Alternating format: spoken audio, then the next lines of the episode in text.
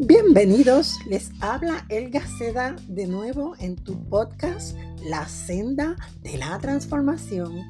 Hoy cerramos esta serie hablando con el rey con la enseñanza séptima sobre la oración, la única relación que te da vida aunque pudiéramos seguir enseñando sobre este tema, el cual es inagotable, solo deseo que cada oyente anote en su corazón que la única relación que dará vida a tu alma es la relación con tu Señor y Dios. De esta relación dependerás, pues es como el oxígeno que mantiene tu vida. Jesús dijo en Juan capítulo 7, 37 y 38, si alguno tiene sed, venga a mí y beba. El que cree en mí, como dice la escritura, de su interior correrán ríos de agua viva.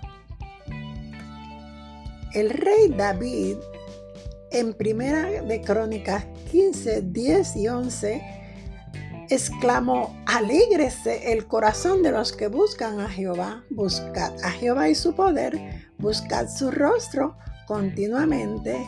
Y en el Salmo 34, 8 declara, gustad y ved que es bueno Jehová. Dichoso el hombre que confía en él. Y el Salmo 119, 103, cuán dulces son a mi paladar tus palabras, más que la miel a mi boca. El Señor sabe las sequías por las que pasa nuestra alma, pues Él lo sabe todo acerca de nosotros, pero aún así Él desea oír nuestra voz y que nos recreemos y deleitemos en su presencia. Por ello, el rey David dijo, echa sobre Jehová tu carga y Él te sustentará, no dejará para siempre caído al justo.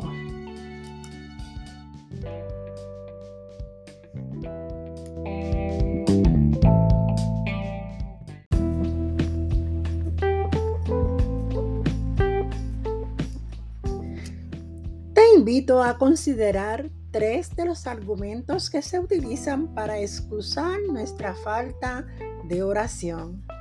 Por ejemplo, el primero es no siento hacerlo.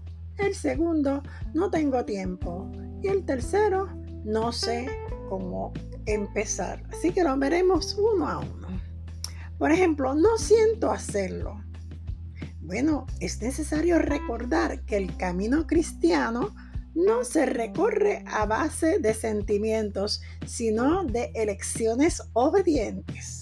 Así que reconoce que Dios es omnipresente, está más cerca de lo que podrías imaginar. Y lo segundo es que Él es omnisciente, lo sabe todo antes de abrir nuestros labios. Él espera que seas sincero como un hijo con su Padre. Si sabemos que debemos orar, hagámoslo. La oración es algo diseñado por Dios, por lo tanto tiene que ser algo bueno.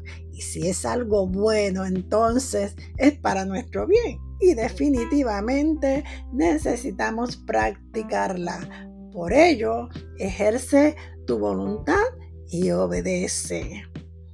Otro argumento, no tengo tiempo. Otro argumento favorito, ¿verdad? es ese, no tenemos tiempo para orar.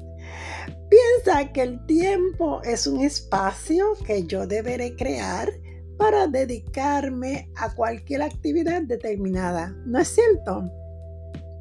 El espacio dentro del tiempo está, solo debemos ejercer nuestra voluntad y priorizar las actividades a las cuales nos dedicamos. En tu lista de prioridades coloca el ejercicio espiritual de la oración primero. Tus músculos espirituales te mantendrán en un nivel óptimo para vencer todo reto que enfrentes cada día. Enfócate en la oración ¿Te has encontrado ejerciendo determinada tarea y de momento la has cambiado imperceptiblemente? Sea que algo te llamó la atención y que colocó tu mirada en ello, necesitarás combatirlo.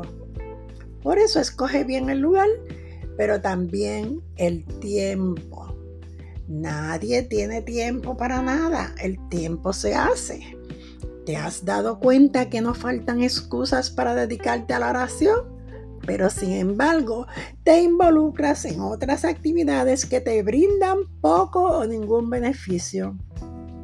Así como creamos espacio en nuestra ocupada agenda diaria para otras actividades, abre un espacio de tiempo para dedicárselo a hablar con tu Dios.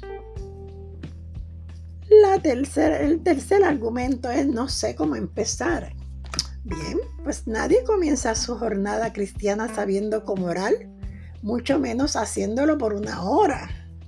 Orar no es repetir las oraciones que otros hacen. La internet está llena de ejemplos de oraciones. No las utilices. Dios es un Dios personal y te conoce profundamente. Él es tu mejor amigo. Para llegar a encontrar el deleite de orar, primero deberás formar el hábito de hacerlo.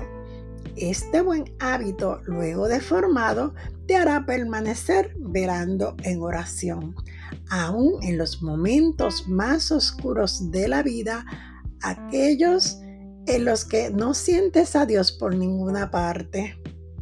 Es entonces que necesitarás permanecer, a permanecer aferrado en oración al Señor Jesucristo. Una buena manera de formar el hábito de orar es la siguiente. Primero empieza a orar. El camino se hace andando. No establezcas tiempo, no mires el reloj y si debes ir al trabajo, levántate 15 minutos antes. Deja la Biblia abierta o marcada en un salmo la noche antes. Hazlo primero, primero. Adora. Canta una estrofa de un cántico o lee uno o más versículos de un salmo como el Salmo 16, versículo 11, el Salmo 23, el 121 y el 27, entre otros. Sea que ores al levantarte o al acostarte o en ambas ocasiones, recuerda que estás en la presencia del Rey. Adora primero a Dios. Alábale por sus grandezas y por la salvación de tu alma. Pide perdón por tus faltas u ofensas y que te ayude a serle fiel. Piensa en alguien que te haya ofendido muy reciente y pide a Dios que te ayude a perdonar y olvidar. Pide a Dios que te revele rencores guardados en tu corazón y resuelve los conflictos con un corazón compasivo y pidiendo dirección y sabiduría.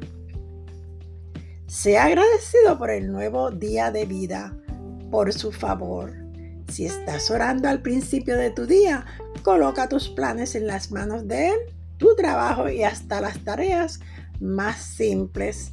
Pero si estás orando al final de tu día, da gracias por todo lo acontecido, sea bueno o a ti te parezca negativo. Dios cambia todo para bien de aquellos que conforme a su propósito son llamados y ora por el próximo día. Ora con un propósito. Haz una lista de tus peticiones y colócala en orden de prioridad. Puedes seleccionar un día en específico para la intersección por alguien o algo determinado. No te concentres en tus necesidades. Recuerda interceder por otros. Dios conoce lo que necesitas pero le agrada que tú le pidas. El tiempo que inviertes en la oración, aumentalo paulatinamente. Inicia por lo menos unos minutos, 5, 10, 15. Deja que el Espíritu Santo tome control de tu conversación. Cuando menos te lo esperes, estarás inmerso en una, una relación deleitosa genuina con tu Señor y Salvador. Sé sincero o sincera, pues Dios, repito, conoce nuestros pensamientos.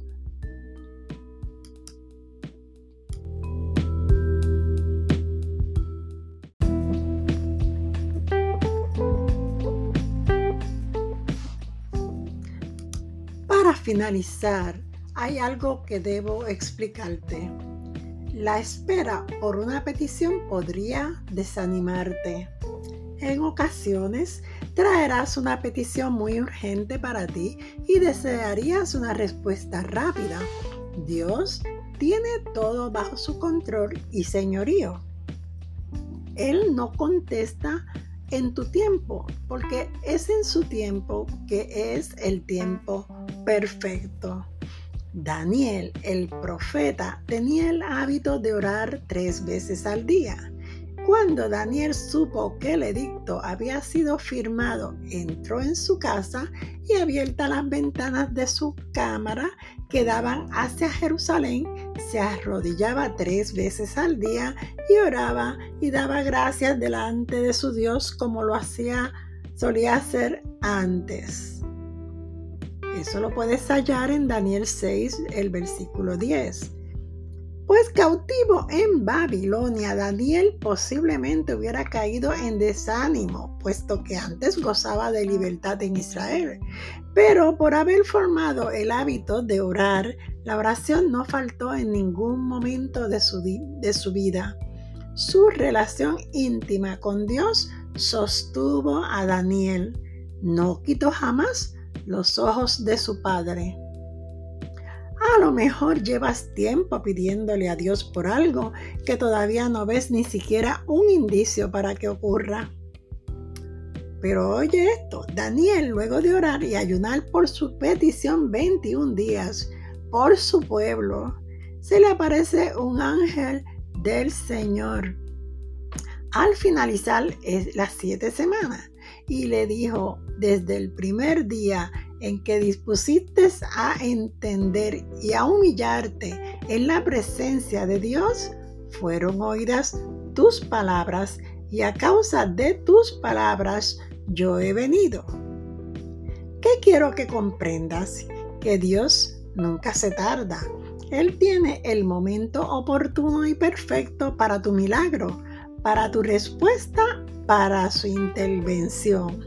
Así que no desmayes en la oración. No importa, no importa lo que acontezca a tu alrededor. La vida de oración es algo que debe irse edificando y cultivando poco a poco, tarde o temprano.